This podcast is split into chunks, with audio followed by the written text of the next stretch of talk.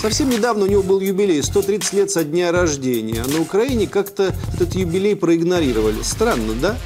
Из России кажется, что там вся Украина в припадке шовинизма прибывает, а на местах, знаете, совсем другая картина получается часто. Просто подходящего махно пока нет. Чтоб сначала дал реальную картину, а потом сам бы ее и исправил. Махно – это стопроцентный тип донбасского полевого командира, ополченца, нечто среднее между мозговым и моторолой. К даже ближе. Прошел Махно через Севаш и сказал «Крым наш».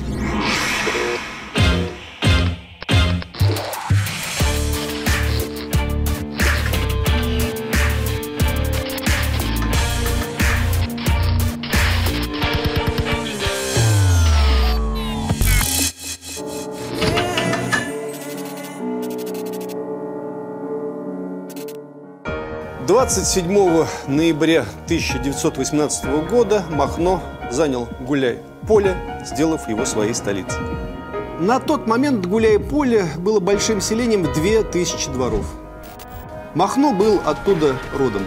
Ныне это Гуляй-Польский район Запорожской области Украины.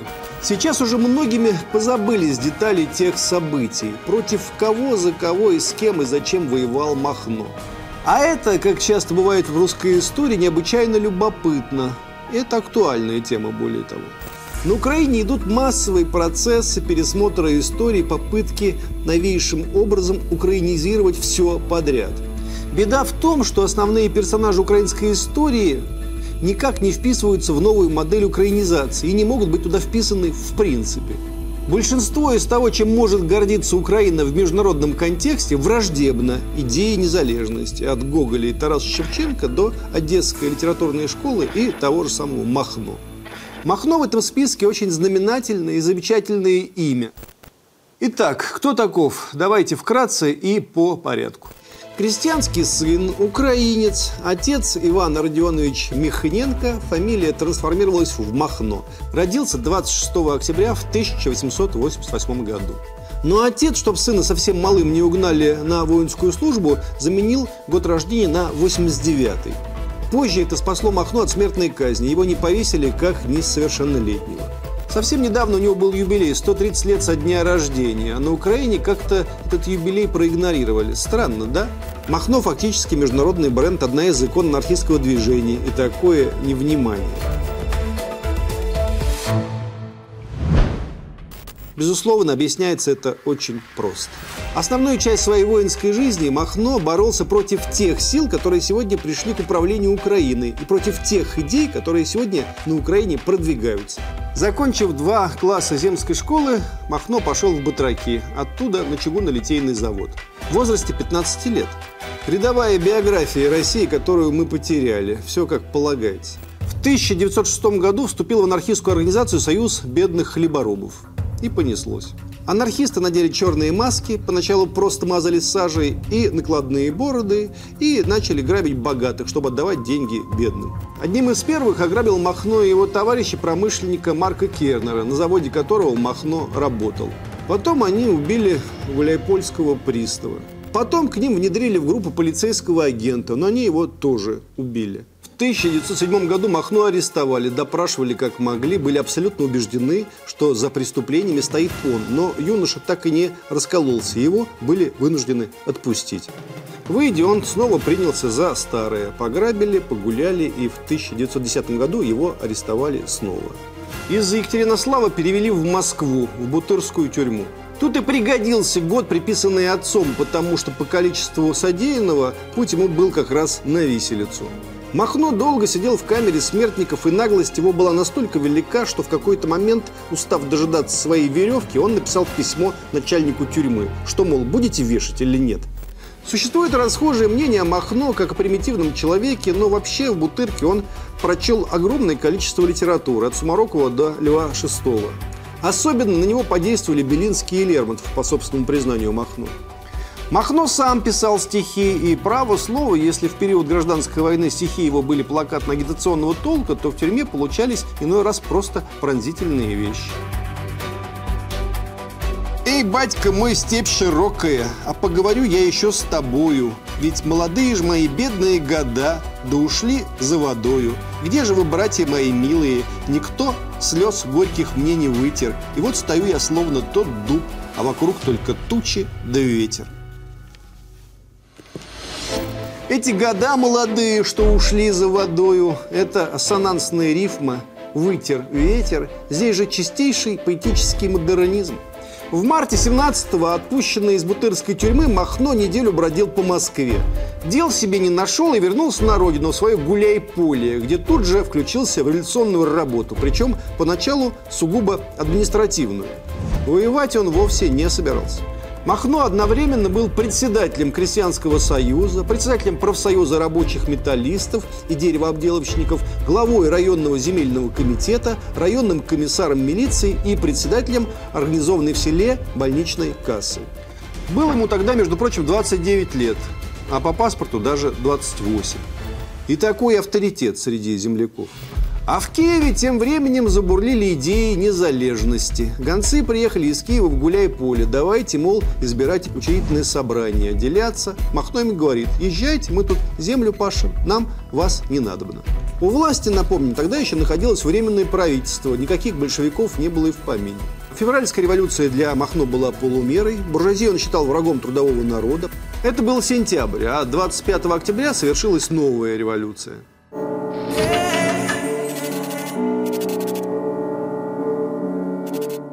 Тут важный момент. Махно в целом принимает власть большевиков, потому что понимает ее как власть трудового народа. А Керенского он видел в гробу Центральную Украинскую Раду, изгнанную из Киева, тоже. И все эти киевские незалежные ужимки и прыжки его категорически не интересуют. Следом был Брестский мирный договор, и здесь надо помнить одну немаловажную деталь. Центральная Украинская Рада подписала с немцами Брестский мир отдельно от Советской России. Немцы прозвали этот договор хлебным миром. По этому договору до 1 июля 1919 года Украина обязывалась поставить в Германию 75 миллионов пудов хлеба, 11 миллионов пудов живого скота, миллион гусей, 30 тысяч живых овец и так далее. За весьма относительную незалежность из раза в раз приходится платить немцам. И очень дорого.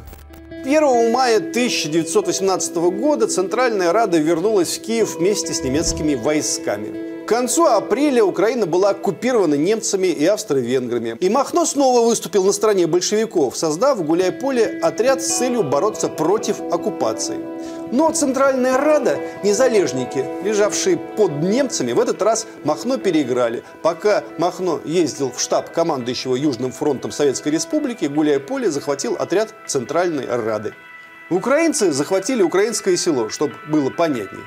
Просто одни украинцы были за киевскую власть, а вторые украинцы против нее. Но московскую революцию и московских вождей, по крайней мере, на данном этапе признавали и принимали. Вообще же их земля и воля на тот момент волновали более всего.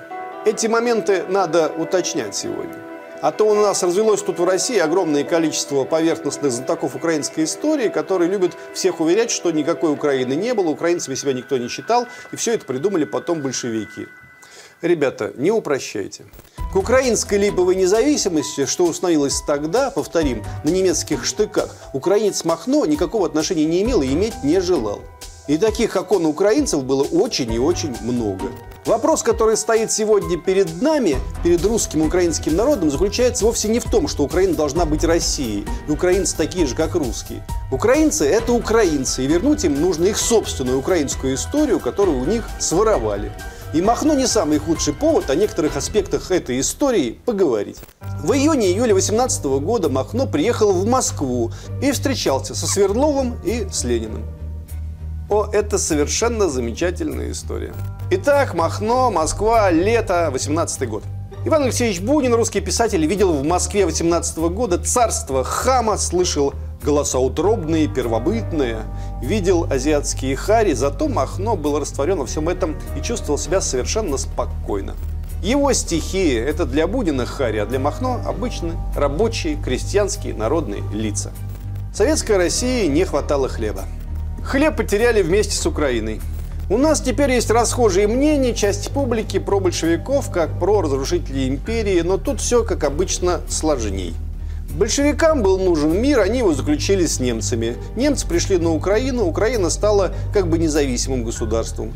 Теперь большевикам понадобился хлеб, и они стали думать, как им обратно захватить Украину, потому что все эти права нации на самоопределение – ерунда. Придется империю собирать обратно. Просто скажем, что мы воюем против украинской буржуазии делов-то. Ничего личного. Тем более, что воевать действительно будем против буржуазии, украинской, компрадорской, немцам продавшейся. Осталось выяснить, как на это будет реагировать украинский народ. У кого бы спросить про это? И тут, знаете, как в самом нелепом и смешном сериале обстоятельства складываются в самом идеальном варианте. Махно жил в гостинице крестьянской секции в ЦИК. Пошел за ордером на бесплатные комнаты в Моссовет. В Моссовете его направили в Кремль, чтобы там Махно поставил отметку, с которой можно вернуться в Моссовет и комнату получить. Обычная бюрократия. Гуляя по Кремлю, Махнов случайно зашел не в тот кабинет. А вы, товарищ, кто? А я с Украины. Потерялся в Кремле. Вот времена были. Убийца, грабитель. Ой, ну что я говорю? Робин Гуд, анархист. Гуляет по Кремлю, короче. Чей-то секретарь говорит, о, вы с Украины, интересно. У нас как раз товарищ Свердлов хотел про ваши дела поговорить. Товарищ Свердлов, на секундочку, председатель в ЦИК. Первое лицо в стране по официальному статусу. Они тут же встретились, Свердлов сразу про свое. У вас там, говорят, незалежность, и все местное население заражено крайним украинским шовинизмом. Махно в ответ засмеялся. Да какой шовинизм, какая незалежность? Это все киевские пляски. Людей волнует совсем другое. Свердлов не унимался, но там же у вас шовинистские незалежные отряды орудуют везде. И выдавили наши красные отряды, не без помощи немцев, конечно.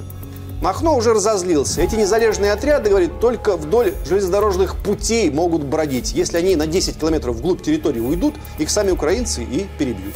Немного напоминает историю с нынешними тербатами на Украине, правда?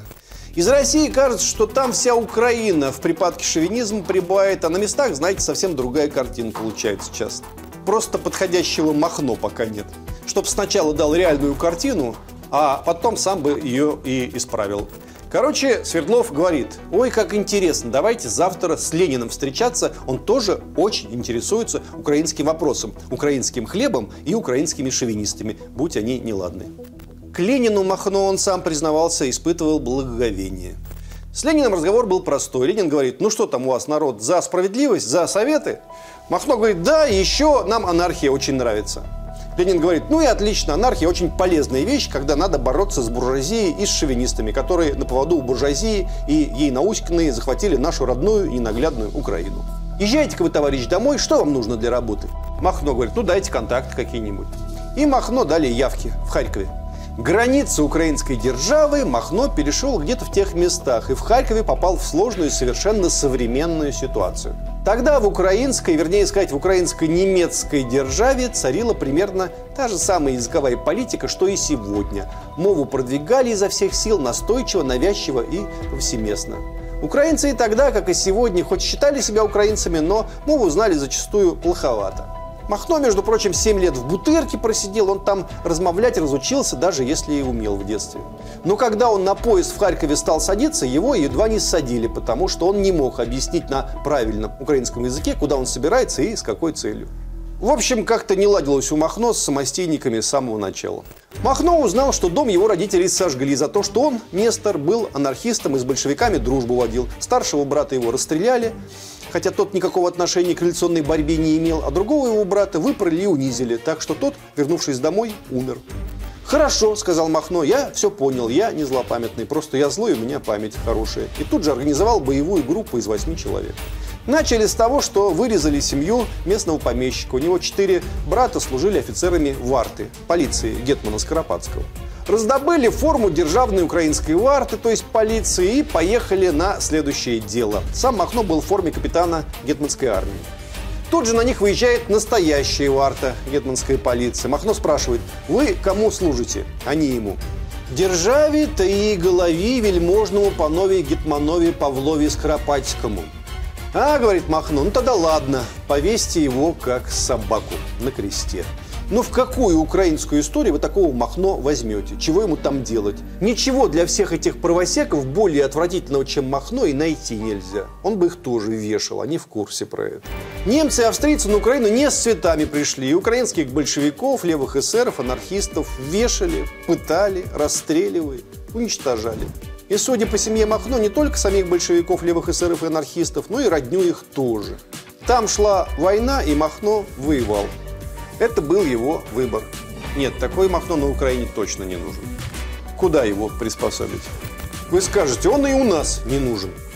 Да, в Святце его у нас не поместят, но у нас книги о Махно и фильмы о нем выходят. Здесь он никого не пугает, Россия большая, она вмещает многих. Хлопці! Батька біда!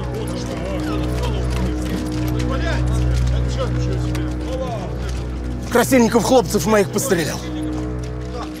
Поймать мерзавца. Повесить вместе с бабами, хату сжечь. Будет сделано. А вот местечковое сознание не вмещает многих. Местечковому сознанию все страшно. Для местечкового сознания повсюду опасность. Махно – это жуткая опасность. Причем он под закон о десоветизации отлично попадает. Вклад его в становление советской власти на Украине просто огромен. Махно собрал отряд и начал гонять по Запорожью немцев, австрийцев, местных помещиков и полицаев, раздавая захваченное добро крестьянам. Все у него получалось удачно и весело, но тут еще и подфартило с неожиданной стороны. В Германии началась революция. В ноябре немецкие войска были выведены.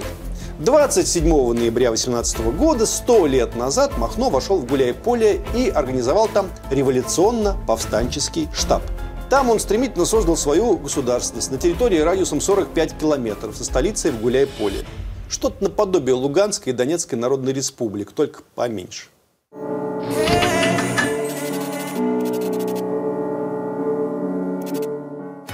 Есть смысл отдельно обсудить образ и облик Махно и некоторые настойчивые ассоциации в связи с этим. Вот подумайте сами, вождь огромных масс крестьянства и казачества, но при этом будто бы рафинированный человек. Чего стоят его знаменитые длинные волосы серьга в ухе. Представить себе красного командира или белого командира с длинными волосами и серьгой в ухе крайне сложно. А здесь нате, пожалуйста. Длинные волосы Махно, его серьга, его белые рубашки и галстуки, его явный артистизм – это все по нынешним дням удивительно. А вообразите себе Россию, вернее Украину столетней давности. Полудикие мужики, оторвы, зверье, а ими управляет невысокий, субтильный, длинноволосый человек, пишущий стихи иногда и с серьгой. Вам никого это не напоминает? Потому что мне напоминает очень явственно. Махно – это стопроцентный тип донбасского полевого командира, ополченца, нечто среднее между мозговым и Моторолой. К Мотороле даже ближе. Арсен Моторола Павлов тоже был совсем маленького роста, тоже был необычайно артистичен, тоже писал стихи и, будучи профессиональным, бесстрашным, харизматичным и удачливым воином, войну вел, как будто это одновременный спектакль и игра, и, конечно, самые важные, самые честные занятия на земле. И места примерно те же самые были, что поразительно. Несколько раз Моторолла и Махно буквально по следам друг у друга будут проходить. И если в лица бойцов Спарты вглядываться, то можно махновцев рассмотреть и увидеть. Осталось добавить, что Махно звали Батькой. Он так и вошел в народную мифологию, как Батька Махно. А у покойного Царствия Небесное Захарченко Александра Владимировича позывной был Батя. Не скажу, что их многое роднило, хотя что-то общее было и у них, но вот это совпадение его сложно не отметить. Одни земли, одни люди, схожие обстоятельства. Вернемся к Махно.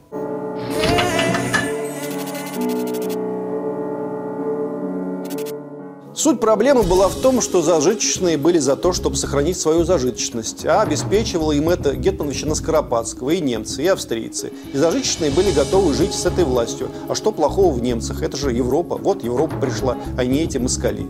Но основную массу населения на левобережной Украине это никак не устраивало, устроить не могло. Скоропадский после немцев быстро потерял свою власть. Его сверх бывший военный министр Центральной Рады Симон Петлюра, поддержанный правобережной Украины. Что первым делом сделал Петлюра? Давайте догадаемся с одного раза.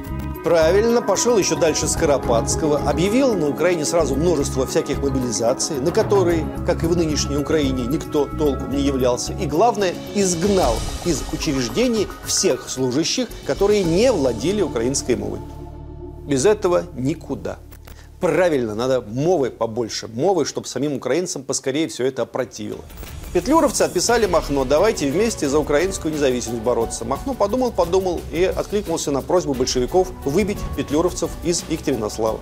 Екатеринослав – столица Новороссии, город, построенный Потемкину в подарок Екатерине, напоминаю. Это важный момент, можно сказать, ключевой. Так началась большая, уже не полубандитская военная история Махно. Настал 1919 год. Формально Советская Республика и Украина были двумя разными государствами. У нас, как мы уже отмечали выше, сейчас народился целый тип своеобразных патриотов, которые от чего-то считают, что во всех связанных с Украиной проблемах виноваты большевики. Спорить не станем, большевики во многом виноваты. Скажем только одно. В отличие от этих патриотов, которые очень хорошо говорят, большевики просто взяли и вернули Украину. Сначала одну ее половину, потом другую. Сами провинились, сами исправили. Как было дело? 4 января 1919 года был создан Украинский фронт. Наступать на соседние государства мы прав не имели. Как сегодня бы сказали, санкции начнут то все, но наступать было надо. Когда наступление началось, киевская директория стала возмущаться и спрашивать, «Эй, вы что там в Москве дурели? Вы зачем на нас напали?» А министр иностранных дел Чечерин говорит, ничего мы не знаем, ничего мы не нападали, это ваши партизаны, они на вас и напали, сами с ними и разбирайтесь. Отчасти так и было, но только отчасти, конечно. В любом случае, без поддержки местного населения партизаны не выиграли бы. А так взяли Харьков и направили посольство в Москву. Все официально. Окажите, пожалуйста, нам помощь. Просим вас. Мы же братский украинский народ. Естественно, братский. А какой же еще? Сейчас окажем немножко. Самое главное, что Украина сама одновременно объявила войну Советской России, потому что там в Одессе высадились французы, и у них были планы даже более радикальные, чем у немцев. Нам, впрочем, без разницы, что немцы, что французы, на Украине им делать нечего.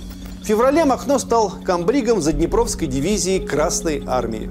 15 марта берет он тот самый Бердянск, где, по мнению писателя Толстого, катался на велосипеде. Тогда же другой украинский атаман Григорьев, воюющий на стороне большевиков, возьмет Одессу. Другая новость уже для украинских патриотов. Украина 52 областей боролась тогда против гетмановщины, против петлюровщины, против Антанты, против французов. Украина освобождала Украину, чтобы быть вместе с Россией. Это ваша история. И это наша история. 25 марта Махно взял Мариуполь, разбив и белогвардейцев, и французскую эскадру. Именно за Мариуполь ему, напомню, дали орден Красного Знамени. Надо в Мариуполе памятник Махно поставить, правда?